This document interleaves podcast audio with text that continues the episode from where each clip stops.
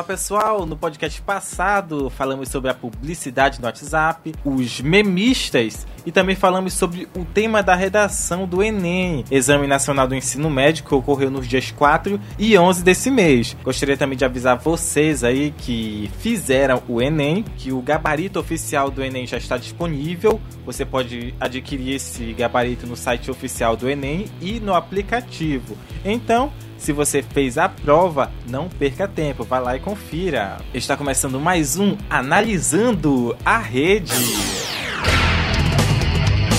E no Analisando a Rede de hoje, farei um breve relato sobre o meio ambiente. Para ajudar nesse relato e nesse bate-papo, comigo hoje no podcast Analisando a Rede, é, vou falar com o Amarildo Porto, conselheiro estadual do meio ambiente. Olá, Amarildo, seja muito bem-vindo ao nosso podcast. Tudo Bom, bem? Estamos aqui à disposição para eventuais dirimir eventuais dúvidas de vocês que porventura tenham sobre as questões de meio ambiente aqui do estado do Amapá, as questões regionais, as questões internacionais, visto que a gente já milita aí com essa questão de meio ambiente já há alguma, algum, mais de uma década, na, na, verdade. Já estivemos aí à frente do Conselho Municipal de Meio Ambiente da capital por duas, três vezes. Estamos hoje junto ao COEMA, Conselho Estadual de Meio Ambiente, e no Conselho Estadual de Meio Ambiente a gente viaja os 16 municípios e trazemos então as demandas desses municípios para dentro do Conselho para que então sejam feita a, a regulamentação das atividades é, do, do Estado do Amapá. Mas é isso, eu estou aqui à disposição. É isso, marido. Muito obrigado por você ter aceitado o convite, estar aqui com a gente gravando mais um podcast. Então, para a gente começar esse bate-papo, eu gostaria de falar sobre a extinção dos peixes, consequente aí das hidrelétricas do Paredão, é, entre Ferreira Gomes e Porto Grande, a de Ferreira Gomes Energia, que fica em Ferreira Gomes, e a Caldeirão do Porto Grande, e a Santo Antônio, divisa aí do, entre o Amapá e o Pará, com essa, essas construções aí recentes, pode dizer recentes, dessas hidrelétricas aí, ocorreram a extinção de algumas espécies e aí tá tendo muito conflito aí, e o desaparecimento dessas espécies aí que ainda continua. Bom, a gente vê que se nós formos ver aí, lembrando do tempo dos Flintstones, os licenciamentos e os desmatamentos, os projetos agropecuários da Amazônia, esses mega projetos aí nos anos 50, 60, 70, 80, 90 e assim até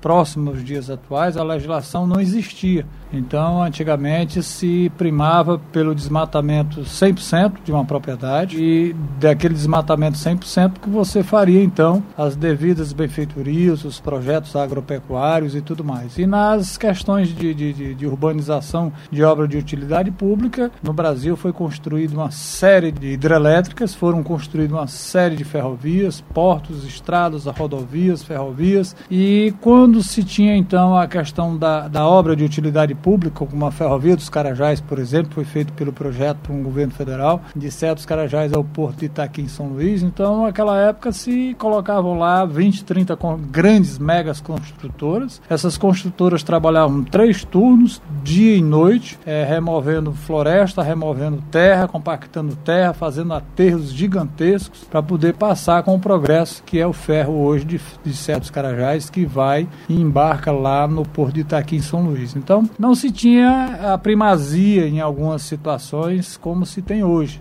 Então, hoje, eh, a ciência, a pesquisa, se descobre que, que, que, certas obras que foram feitas em âmbito nacional, inclusive internacional, é, por não ter esse conhecimento de outrora que existe hoje, se tivesse esses conhecimentos hoje, os impactos negativos para essas grandes obras teriam sido menores. Não, não quer dizer que iriam isentar elas 100% de impactos ambientais, mas seriam menores. Nos casos específicos aqui do Amapá, da hidrelétrica do Paredão, que foi foi feita ainda no tempo do Eletronorte, no tempo do, do, dos militares e tudo mais, ela foi feita aí aos trancos e barrancos, na marra, sem tecnologias de, de pensar 30, 40, 50 anos atrás, o que é que poderia acontecer se erguesse um muro dentro de um rio e não se imaginavam que o, o que é que iria acontecer de impactos, pois O rio Araguari deve estar aí há, há milhões de anos, nascendo na, na, floresta do Tumucumac, despejando dentro do rio Amazonas, e os peixes sobem o rio, o rio Araguari, desovam, voltam, e quando esses peixes crescem, que eles vão fazer a desova deles, vêm de novo no rio Amazonas, sobe no rio Araguari e vai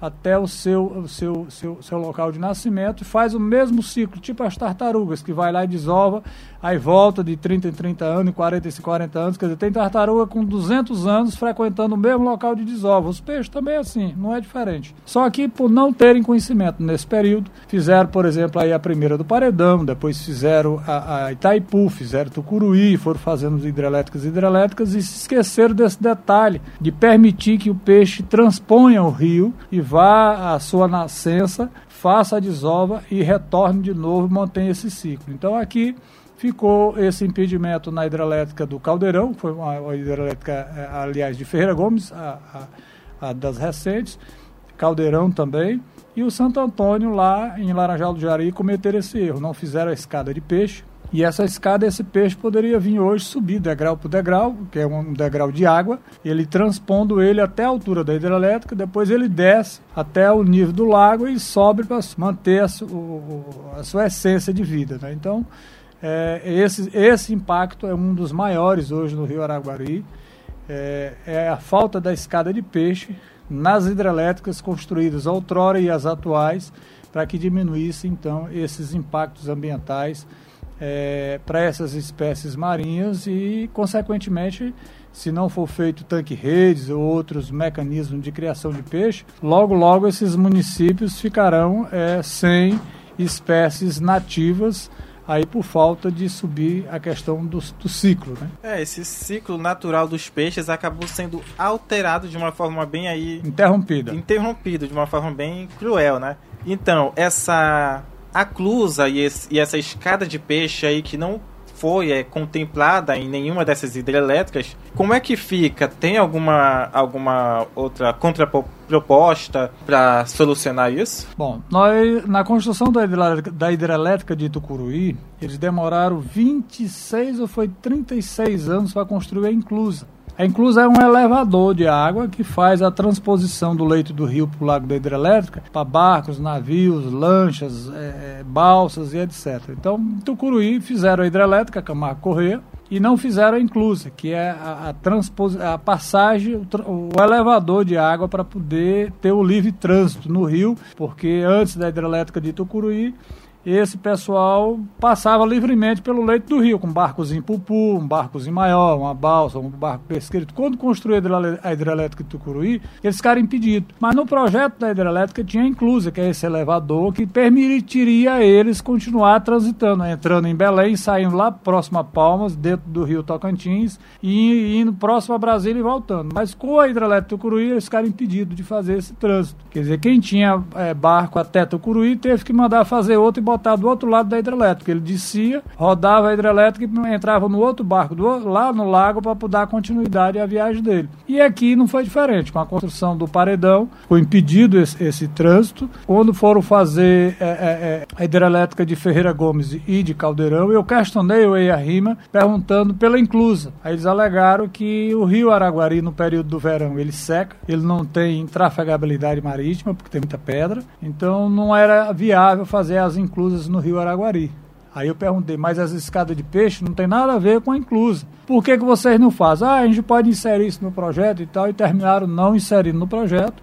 E hoje você está vendo a, a, quantidade de mortandade de peixe que é enorme. E se não for tomada uma decisão rápida do governo federal, inclusive ou da Justiça Federal, obrigando essas empresas que façam essas escadas de peixe, acho que daqui mais uns 25, 30 anos a gente vai correr o risco de ter extinção aí é, é, milhares de espécies marinhas que subiam pelo rio Araguari fazendo desova nas suas nascentes por falta de ter como transpor os paredões das hidrelétricas. E, quem passa ali pela, pela Ferreira Gomes vê pela ponte que lá tem um, um, um, muro imenso de concreto, de ferro armado, que é o lago da hidrelétrica de Ferreira Gomes. Então não tem um peixe como peixe, não tem como o peixe pular por cima da hidrelétrica. Aí vai lá no paredão o outro, não tem como pular. Ele lá no caldeirão Ribeirão não tem. E lá no Santo Antônio, no Vitória do Jari, também não tem. Então, há esse, essa interdição é, momentânea do, do, da sequência do ciclo de vida dos peixes que poderiam ser minimizados se o Ministério Público, a Justiça e tudo, obrigasse essas construtoras a, a fazer a escada de peixe, é, interligando o lago da hidrelétrica ao leito do rio Araguari, para que essas espécies subissem e fizessem o ciclo natural, como vem fazendo aí há já milhões de anos. Então, na verdade, não está havendo o interesse aí do Ministério Público em ordenar que isso seja feito, né? Porque até, até... É, dá pra perceber que é um desastre ambiental iminente. É, os peixes estão morrendo, a extinção já começou e até agora não se teve uma resposta efetiva em relação a isso. É, eu não sei se, se, se essa questão das escadas de peixe é de conhecimento do Ministério Público Estadual Federal. Eu não sei se é de conhecimento dos ambientalistas xiitas, das ONGs internacionais, porque o, estado do Amapá, por exemplo, tem 72%, 74% de áreas preservadas, e esses 74% de áreas preservadas é, deu-se aos últimos 30 anos por políticos esquerdistas e ONGs internacionais que incentivaram a, a, a, criação de parques e reservas indígenas dentro do Estado. E hoje o Estado está engessado com seu setor produtivo. Então ele não anda, não, fica patinando e não decola. Nós temos uma crise eminente no Estado do Amapá agora para fevereiro, março de 2019. Talvez o governo do Estado não tenha como pagar o, o salário dos funcionários, não nem como parcelar, não, não tenha como pagar por falta de arrecadação, porque não existe pecuária, não existe agricultura, não existe extração madeireira quer dizer, não existe nada. O Estado está só intocável, cheio de, de, parques e reservas indígenas, mas não tem setor produtivo, não produz. Então, como nós, 900 mil habitantes, vamos sobreviver no Estado sem ter um setor produtivo atuante? Então, te, de, deveríamos ter um setor produtivo atuante, legal, sem, sem cometer danos ambientais a nenhum setor, para que o Estado pudesse se desenvolver. Como não há, há essa crise que pode acontecer agora de, de fevereiro para março de 2019 e o Estado ficar numa situação caótica mais do que já se encontra no momento. É, em relação a essas questões, essas questões de produção aí dos agricultores e dessas grandes empresas. É, eu estava conversando com você no, nos bastidores é, em relação àquela aquela quantia de hectares que podem ser considerados como alto impacto ambiental. Que aí tinha uma pequena controvérsia, né, em relação ao legislativo, com o COEMA e também em relação ao Ministério Público. Ministério Público essa relação aí do dessa produção, porque digamos assim, o agricultor ele precisa produzir. Aí os grandes produtores têm mais condições e os pequenos não têm. E essa relação aí de importância desses hectares que serão aí contemplados para precisar fazer, essa relação desse arrima que pode ser ou não prejudicial para os pequenos e normalmente isso favorece aos grandes produtores. É o estudo de impacto ambiental que eles chamam de arrima, que é feito nas hidrelétricas, é feito em ponte, ferrovia e também é feito nos projetos madeireiros, é feito também nos projetos de plantio de grãos e assim por diante. Mas o que está acontecendo no estado do Amapá está é, tá sendo uma invasão de poderes. Nós temos hoje, a nossa Constituinte diz que nós temos três poderes: o legislativo, o executivo e o judiciário. Então, cada um tem o seu papel fundamental de forma constitucional para poder reger o nosso país. Então, a competência do judiciário, ele é o guardião da Constituição, o legislativo é que cria a, as legislações e o executivo é que faz cumprir o que a, o legislativo cria. Então a gente vê que aqui no estado do Amapá é, tem muita legislação ambiental e tem muita legislação também arcaica. Se você fosse deparar agora atualmente com a situação atual do Amapá, nós temos um Código Florestal do Amapá de 1994. Quer dizer, ele está do tempo dos Flintstones, ele não tem validade jurídica nenhuma mas ainda alguns órgãos ambientais ainda seguem ainda esse, esse Código Ambiental de 1994, visto que a Nacional lançou o Código Florestal novo, se eu não me engano, de 2012, a Assembleia Legislativa lançou aqui uma lei de, de 90, é, de 2015, agora recentemente, numa discussão dentro do nosso Conselho Estadual do Meio Ambiente, chegou-se lá a uma determinada situação sobre empreendimentos agropecuários e eu relatei que, que havia uma lei estadual e essa lei dizia que para projetos agropecuários acima de 2.500 hectares haveria necessidade de IRIMA. E alguns conselheiros alegaram que essa lei da Assembleia era incondicional e que não seguisse ela. Quer dizer, alguns conselheiros induziram outros conselheiros a votar errado e, e, e agir de forma errônea. Então eu fui na Assembleia, verifiquei com os funcionários de carreira da Assembleia que a lei estava em vigência, a lei da Assembleia. Não, não havia pedido nenhum de constitucionalidade do STF de Brasília. Adentrando mais a situação, me deparei que o artigo 12 da lei de 2015, referente ao licenciamento ambiental, é, ele havia entrado sob júdice e se tornou inconstitucional. O artigo 12. Então nós temos uma lei do primeiro artigo, muitas vezes vai até 100 artigos. Então, se alguém leu a lei e achou que ela era inconstitucional e entrou na justiça em Brasília alegando que ela não tem validade e tal e tal, e lá o ministro acha que está certo aquele ponto de vista, que ela é incondicional, então ele está anulando os efeitos daquele artigo. Mas o resto da lei está valendo. Então, no nosso caso específico, nós temos uma lei da Assembleia Legislativa de 2015, que ela diz que os projetos é, é, é, é agropecuários acima de 2.500 hectares terão que elaborar um projeto de rima, um projeto de impacto ambiental com essa induzão que foram induzidos os conselheiros do COEMA a criar uma resolução fantasmagórica que não condiz com a realidade da lei, porque primeiro quem vale é a lei, terminou o conselho votando uma resolução que diz que produtos agropecuários, é, é, projetos agropecuários, terão licenciamento só aqueles até mil hectares. Acima de mil hectares terão que ter a exigência do, do, do, do, do EIA-RIMA. E aí, para não ficar de, de, de, sem ter fulano e cicrano também para dar pitaco, o Ministério Público foi lá no IMAP, que é o órgão que faz o licenciamento, e lá fez uma recomendação dizendo ao Ministério Público, dizendo ao IMAP, ao, ao órgão licenciador, que eles não licenciassem de forma nenhuma nenhum projeto lá é, acima de 500 hectares. E o que fizesse lá acima de 500 hectares teria que ter um projeto de EIA-RIMA. Então veja aí agora como é que a gente ficou. Nós temos uma lei capenga nossa do Amapá de 94, que não tem validade jurídica. Nós temos um Código Nacional que nós tínhamos o de 1965, foi feito um atual de 2012, que é o Código Florestal do Brasil, atual de 2012, e nós temos uma lei da Assembleia Legislativa de 2015, e agora o Conselho cria uma resolução dizendo que os projetos agropecuários só poderão é, é, é tra trabalhar até mil hectares. Acima de mil precisa de EIA-RIMA. Aí vem o Ministério Público, faz a recomendação para o órgão ambiental que acima de 500 hectares há necessidade de EIA-RIMA. Então nós temos hoje o parâmetro atual, a resolução do, do Conselho, nós temos a recomendação do Ministério Público e uma lei da Assembleia Legislativa do Estado do Amapá que diz que é acima de 2.500 hectares. Então, está tendo. É, é, é, as instituições estão entrando na, na, na, competência da outra. Quer dizer, o Ministério Público ele é o guardião da lei. Ele não é para estar tá criando recomendação e nem criando legislação. Não, não é, a finalidade do, da, da, do Judiciário não é criar leis, é fazer cumprir lei.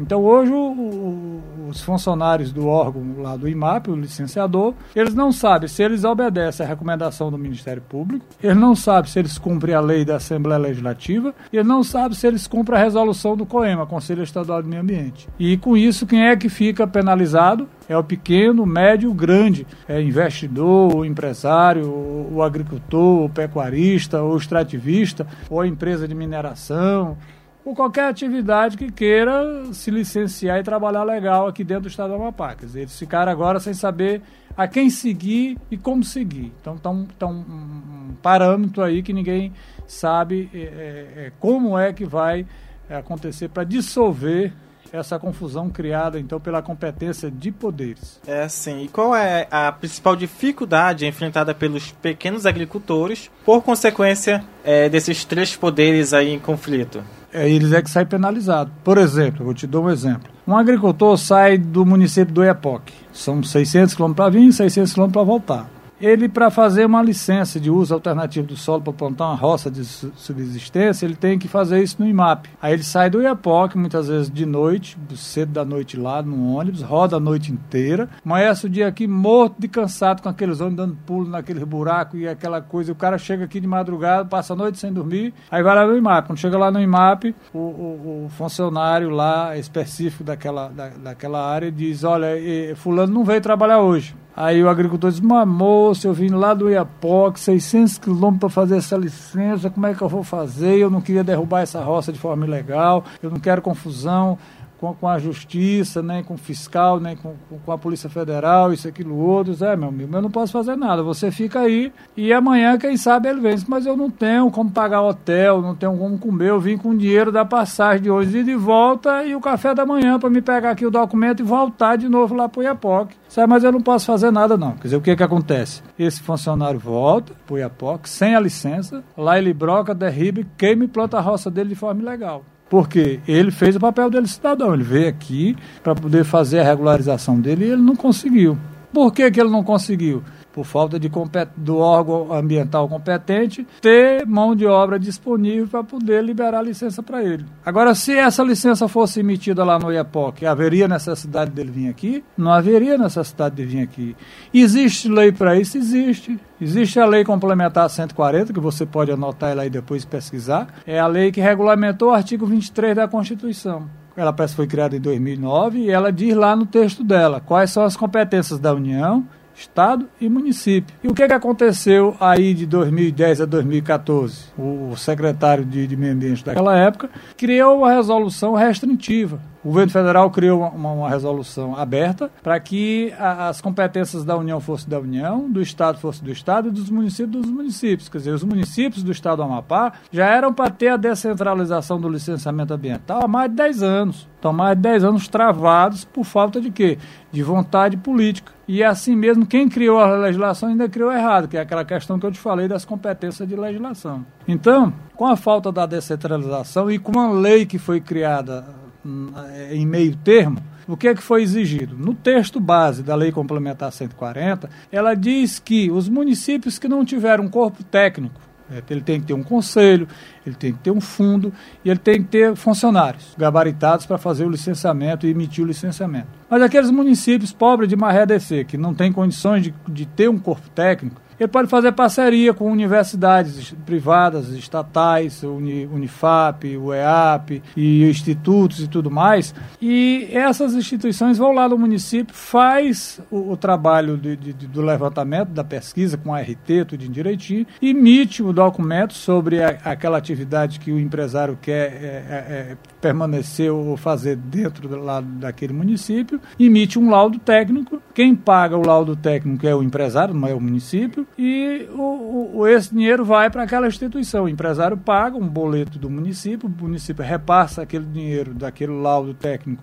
para o EAP ou Unifap e aquele dinheiro vai lá para a instituição. Agora, o que, é que a Unifap vai fazer com esse dinheiro não me interessa, mas a lei diz que nos casos em que os municípios não tiverem um corpo técnico como funcionário deles efetivo. Eles podem fazer parcerias com instituições públicas e privadas para poder elaborar esse laudo de licenciamento. Quem paga é o empresário, não é o município. A lei federal diz isso. O que é que foi feito na lei estadual? Inseriram no texto de má fé, dizendo que os municípios tinham que contratar quase 12 técnicos de nível superior. O município de Itaubal, por exemplo, não tem condição de botar nem combustível na ambulância para trazer um doente. Como ele vai contratar 10 técnicos para colocar lá à disposição para emitir laudos de licenciamento ambiental de atividade? Então, travou o município de Itaubal e travou os demais municípios do, do, do, do Amapá, todos. Então, todo mundo ficou pendente de ter que sair da onde estiver morando para vir para Macapá, para o IMAP, para licenciar. Sendo que isso há mais de 10 anos já era para ter passado para os municípios. Ou seja, colocaram uma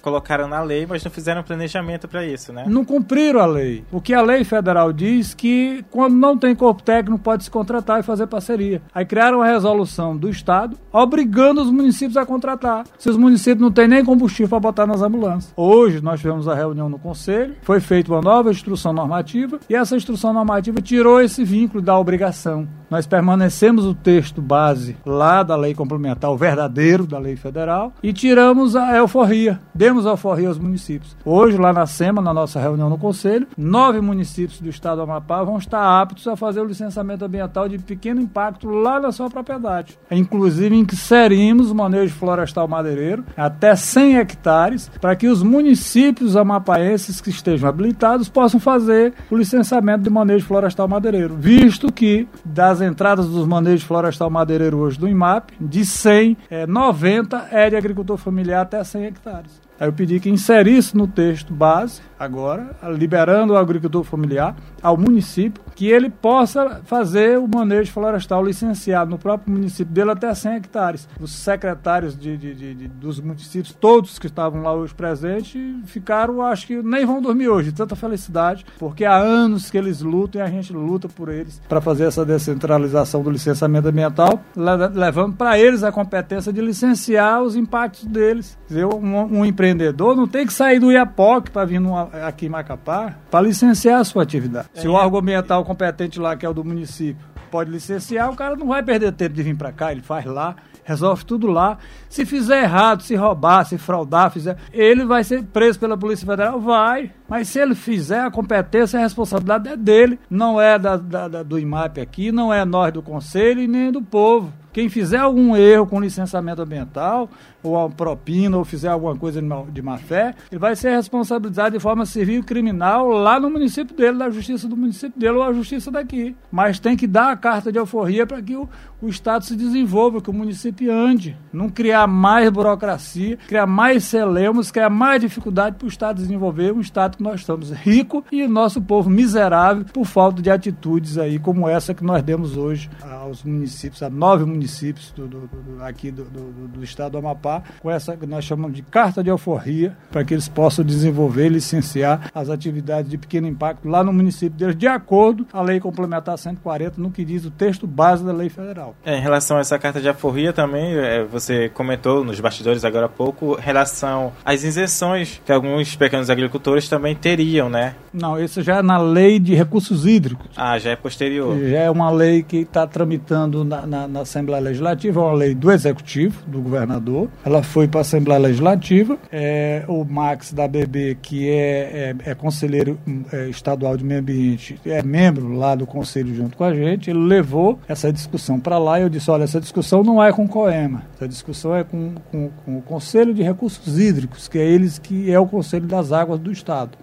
Aí pedi que ele convidasse é, conselheiros do Recursos Hídricos e que a gente somaria, ajudaria também. Então fizeram uma força-tarefa, fomos para a Assembleia Legislativa, discutimos em off com alguns deputados, com a Cefaz e outros organismos, a questão da isenção, cobrança é, de, de, de taxas e emolumentos pelo uso da água. E nessas discussões eu coloquei, por exemplo, que não cobrasse pelo uso de água do poço artesiano e do poço Amazonas. Eu, por exemplo, moro no Sol Nascente há 22 anos e não tenho água encanada, que a água que tem lá do meu poço Poço Amazonas. Então, é lícito que eu vá pagar imposto pelo Poço Amazonas que eu cavei, né? Não é lícito também que o agricultor familiar, que plante seu abacaxi, seu maracujá, seu mamão aí pela colônia do Matapi, tenha que pagar pela irrigação da água lá da sua fruticulturazinha de subsistência, visto que a agricultura familiar se considera agricultura familiar até quatro módulos fiscais. Então, eu pedi que isentasse o Poço Artesiano, o Poço Amazonas, ou a irrigação de agricultura familiar até quatro módulos fiscais, isentasse as cooperativas de garimpeiros de pelo uso da água, porque elas são instituições cooperadas, esses, esses agricultores são trabalhadores na mineração de, de,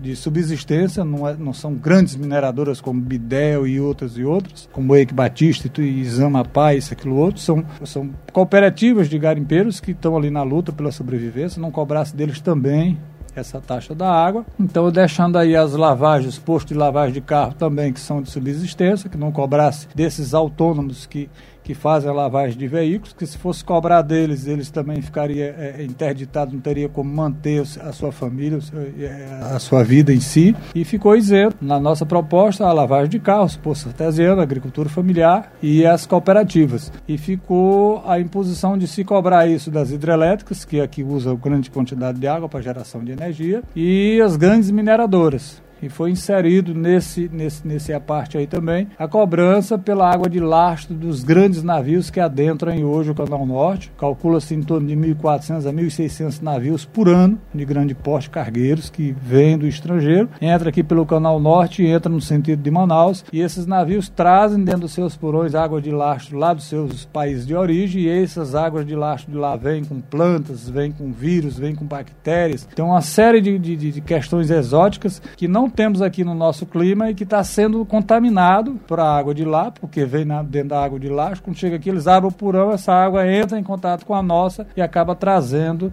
É como você pegar uma seringa é, cheia de bactéria e na veia de um lá que não tem nada e botar. Quer dizer, você está contaminando. Então, é, é, o sinônimo é isso. Vocês estão trazendo água de lá contaminada, com o bioma e clima deles e contaminando o nosso bioma aqui. O nosso bioma é, é doce e eles trazem água lá de todo jeito e solta aí. Então, eu, eu pedi à Assembleia que reformulasse o texto da proposta de, da lei de recursos hídricos, da cobrança de, de taxação, e cobrasse desses navios que utilizam aí a questão da água de lastro, cobrasse das grandes mineradoras e também das grandes hidrelétricas essa taxa de cobrança de uso da água e isentasse esses pequenos, que somos nós brasileiros que vivemos aqui no estado do Amapá. Isso aí, pessoal, esse foi o nosso bate-papo aqui com o Amarildo Porto, conselheiro estadual do meio ambiente. Eu sou o Jadiel Pequeno e esse é o nosso podcast Analisando a Rede.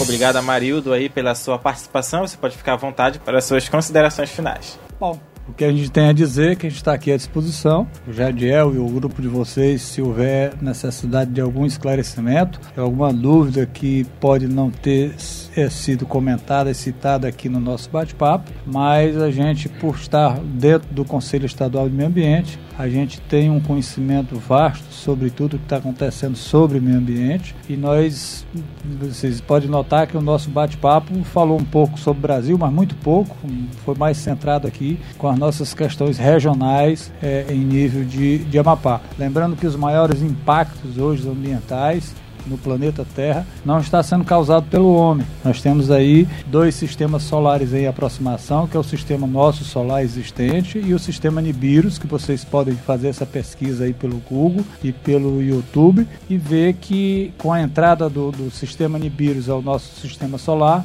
é os desertos, Arábia Saudita e outras regiões que estão com mais de 6 mil anos sem ver uma gota de chuva, estão hoje praticamente com os camelos andando dentro de, de água. Né? Então, são regiões regiões que estão se transformando em verdadeiros oceanos que aí há mais de 6 mil anos eram desertos absolutos. Então estamos vendo aí uma série de catástrofes acontecendo em todo o planeta, mas 90% dessas catástrofes não são causadas pelo homem, e sim pelo sistema é, solar Nibiru que está adentrando aí ao nosso sistema solar. Então é, essa preocupação de algumas ONGs internacionais e alguns governos culpar o desmatamento na Amazônia, culpar isso, culpar aquilo outro, dando desculpa para o caos que está acontecendo no planeta. Na realidade, pesquise, faça o que eu estou pedindo a vocês. Entre no YouTube, procure lá o sistema de vírus e veja que o causador maior de todas essas rebelias da natureza no nosso sistema solar, não é só no planeta Terra, não. Todo o nosso sistema solar está sendo atingido por essa, essa aproximação do planeta Nibiru, sistema Nibiru composto também de oito, nove planetas, ao nosso sistema. Quando vocês passarem a compreender isso, vocês vão ver que eu tenho razão